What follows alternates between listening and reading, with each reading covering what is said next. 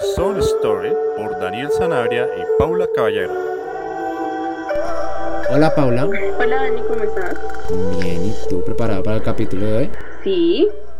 Bueno, el capítulo de hoy iniciaremos con un cuento del escritor y expresidente colombiano titulado La niña de la mirada perdida. Pero cuéntanos Paula, ¿quién es este escritor? Este escritor nació el 28 de septiembre de 1825 y murió el 18 de septiembre de 1894. Él nació en Cartagena y murió en Cartagena. Y cuando él nació, en ese momento todavía era la Gran Colombia. Ya cuando él falleció, ya tenía el nombre como tal de solo Colombia. Exacto. Este escritor tiene por nombre a Rafael Wenceslao Núñez Moledo. Pero algo interesante de este cuento, que aparte de interesante es algo conflictuoso, es tanto su escritor como el lugar en el que se sitúa, ya que hay ciertos conflictos entre si es Wenceslao Núñez o si es José Rafael Núñez, que de todas formas aparentemente suena ser la misma persona, entonces lo titulamos a él. Pero, ¿quién es este hombre?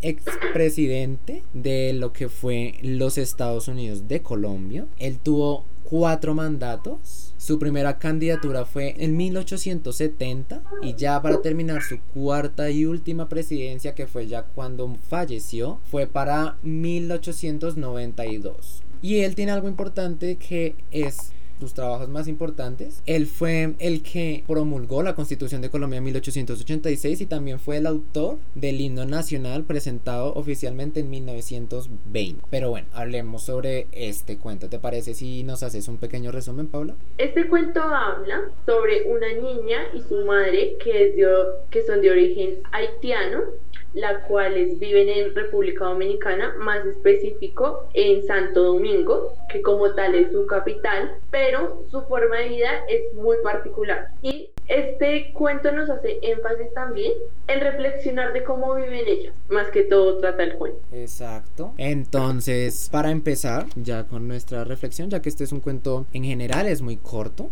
pero trata de muchos temas muy importantes, como por ejemplo la pobreza. ¿Por qué la pobreza? Sucede que esta familia, podría decir que es una familia ya que no es su madre biológica, sino es como una tutora legal que no la está cuidando porque no, no suena un trato de cuidar a un niño, sino la está explotando. ¿Por qué? El cuento se sitúa en una situación donde son personas de la calle que viven de la limosna, donde esta niña aparenta ser ciega. Y de eso trata este cuento, ¿no? Como tú lo has dicho, ella aparenta, pero no lo es. Por eso se dice que es la niña de la mirada perdida. Porque la gente que va pasando por ese puente peatonal y la ve a ella ahí en un cartón, en el piso, pues siente en una especie como de lástima, por decirlo así, y le dan moneda. Pero la niña no está sola, la niña está con su tutora todo el tiempo. Pero a lo que nosotros estamos haciendo énfasis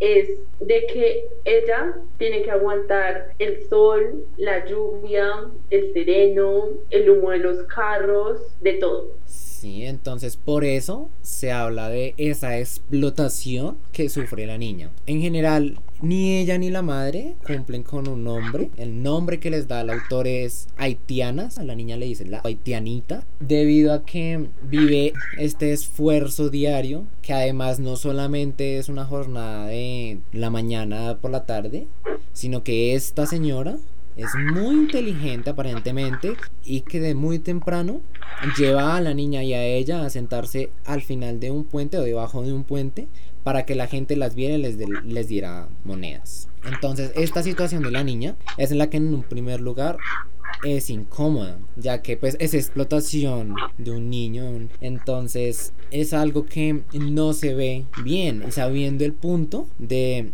que esta niña no está ciega y de que lo que está haciendo esta mujer es aprovecharse de mm, aparentemente estabilidad de la niña. Otro punto que también toca el autor es la capacidad o no que tiene la señora de emplear un trabajo, pero ciertos parámetros que él podría decir que la limitan es su escasez del idioma, ya que ellas no hablan un español muy fluido. Entonces podría decirse que esto es algo limitante, pero otro punto es de que ella es la adulta, ella es la que tiene posibilidad de trabajar y qué es lo que se debería hacer. Entonces, este otro punto guiaba hacia el por qué ella está manteniendo la explotación sobre la niña, por qué está permitiendo a la niña esto ya que no tiene ninguna relación y qué tiene que ver el por qué la gente les está dando el dinero o sea, esta niña debería estar estudiando, debería estar en un colegio, porque es lo que se tiene que hacer. Pero también entiendo por el momento que están pasando. No justifico lo que está haciendo la tutora porque no me parece, porque como bien tú lo dijiste, o sea, ella tiene todas las capacidades de trabajar, pero ella pues sigue, por decir así, un camino fácil de que es ir a sentarse en un puente y ya esperar a que la gente le dé plata por la lástima, ¿no? Exacto, y por eso no me, pues no me parece, porque después nos describen cómo viven ellas y, pues es muy triste. El punto que toca el, el autor y el que estás tocando tú es totalmente cierto, de que primero, o sea, eso ya es un tipo de explotación, Segundo, pues de que obviamente la señora debería estar trabajando, la niña estudiando y ella intentando tener una vida más óptima de lo que tenía en su país, porque pues, o sea, por alguna razón ellas tuvieron que dejar su país. Y pues si tú te vas de un país a otro es porque tú ves una posibilidad de crecer.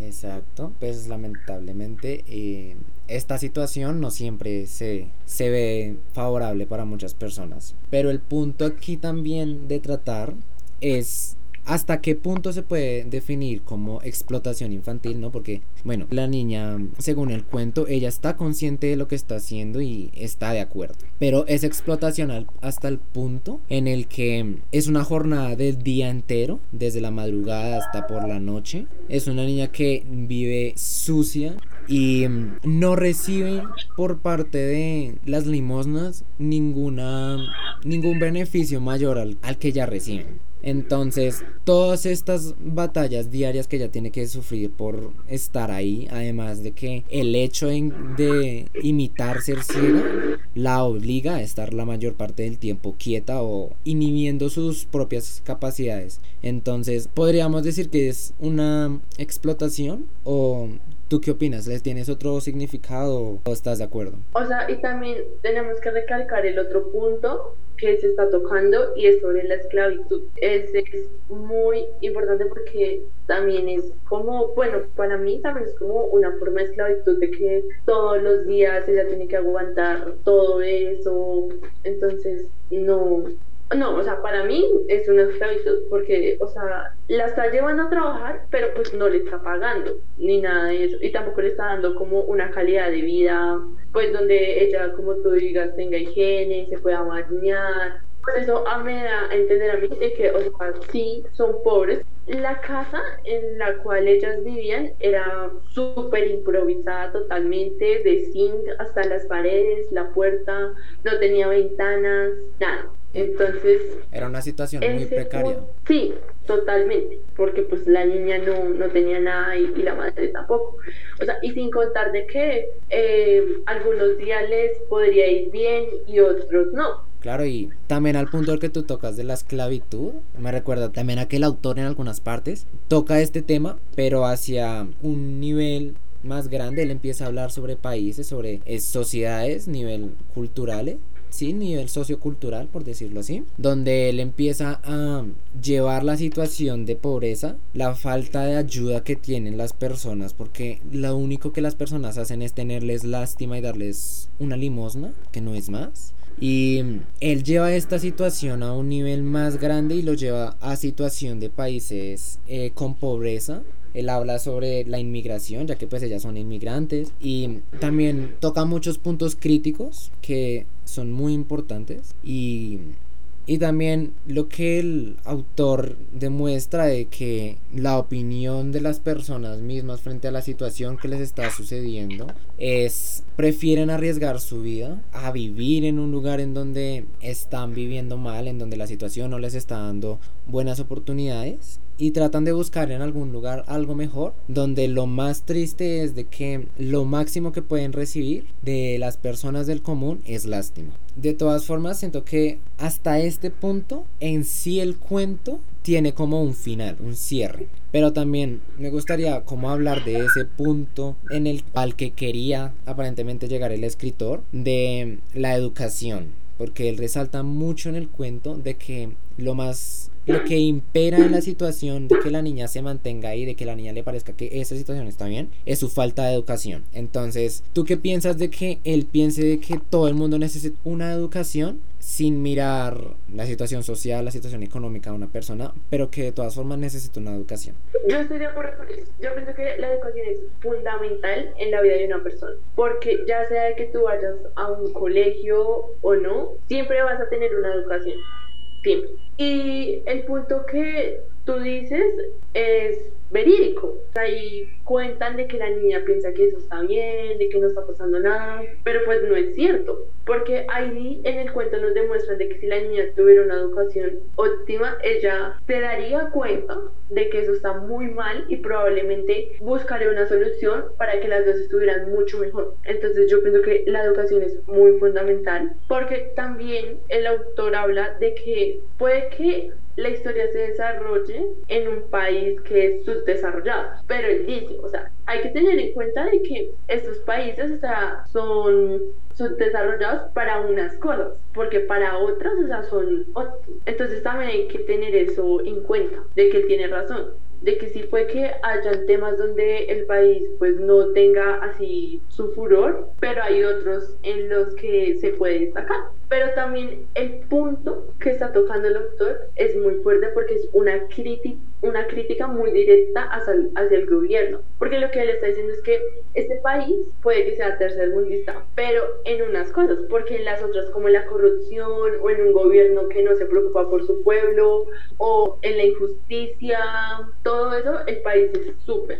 Claro, y él habla ahí de, pues hablando sobre el gobierno, él habla de que son títeres de, de los jefes de la esclavitud y de la injusticia, pero de igual forma siento que son temas muy delicados que al tratarlos desde cierta opinión eh, privilegiada que tenemos probablemente, guía el tema como hacia cierta opinión y cierto que invisibiliza a otras. Entonces me gustaría como salir del tema, darle giro al tema nuevamente y ver cómo y por qué eh, la situación de la niña es la que impera tanto para el autor como para el, el, lector. Sí, yo estoy totalmente de acuerdo. Pero otra cosa que yo quiero decir es que, Dani, ¿tú alguna vez has escuchado esa frase que dice que las oportunidades son como las olas, que ellas llegan y se van? Sí. Pues este cuento es en, este cuento es un, ejemplo muy claro de esa frase y donde se ve puntualmente cuando llega el señor y empieza a decir ese poema de su país hablando sobre la señora y es muy triste lo que pasa al respecto con eso porque es un poema donde nos habla de Haití de flores de Haití de las mujeres de su música habla de un patriotismo y de ese afecto aliado de porque somos compatriotas y lo que tú dices es cierto, es muy triste saber de que la ignorancia y la falta de, de conocimiento de la señora y de la niña lo deja él decepcionado y las deja a ella sin conocimiento de las posibilidades. Sí, porque esa oportunidad que les dio él, o sea, tal vez no fue la mejor de todas, pero era una muy buena. O sea, y lo que hizo la señora fue triste, pero en cierta parte entendible, porque ahí nos dice el cuento de que él le dice ese poema tan bonito, se expresa con ella y ella ni le pone cuidado porque no le entiende y porque va de afán. Entonces prácticamente él está hablando solo. Sí. Y entonces yo pienso que si de pronto ella se hubiera tomado un minuto de su tiempo a entender, a entender algo. A porque ahí nos hablan de que tal vez su idioma no era, su lenguaje no era muy fluido, pero ella sabía algo. Y de que de por sí era una oportunidad donde ella de algún modo podía sacar ventaja.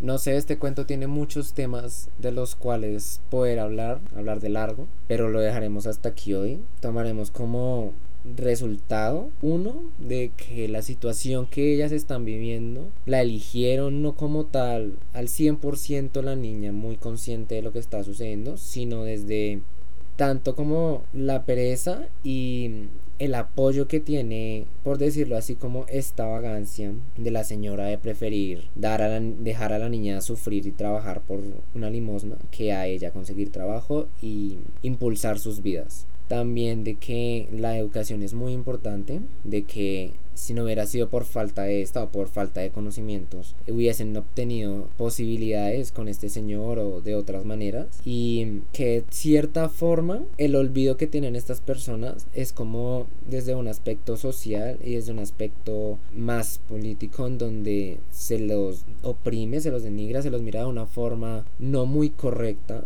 y en donde todo se vuelve un sistema donde probablemente se vean que tus acciones sean opciones o probablemente no lo sean.